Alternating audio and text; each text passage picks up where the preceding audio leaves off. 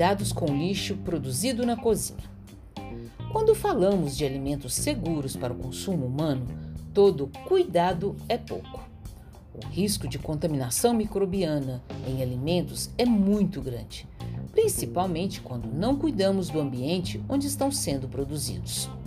A cozinha é o local preferido dos micro-organismos, pois ali pode conter muitos resíduos de comida e outras condições necessárias para que estes sobrevivam e se multipliquem.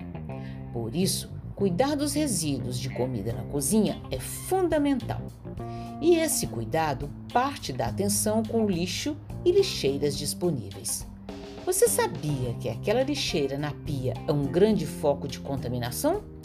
Pois é, apesar de facilitar o trabalho na cozinha, não é adequado o uso de lixeiras de pia, pois podem levar à contaminação cruzada que é quando micro-organismos presentes nos restos de comida do lixo contaminam os alimentos que ainda estão sendo preparados na bancada da pia.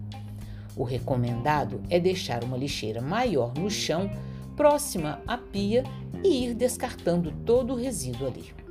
É importante que essa lixeira tenha acionamento por pedal para que você não precise tocar com as mãos a tampa na hora de abrir.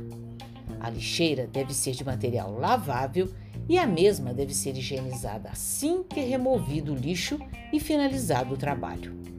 Os lixos também devem ser acondicionados em sacos próprios e não colocados diretamente na lixeira. Outro cuidado importante é com os restos de comida acumulados nos ralos, nas frestas de superfícies, em utensílios, em rejuntes, em quinas, na bucha, em escorredores e em outros locais. Mantenha a limpeza em dia e não espere juntar sujeira para poder limpar. Toda vez que precisar tocar em resíduos ou no saco de lixo ou lixeira, lembre-se de lavar as mãos adequadamente.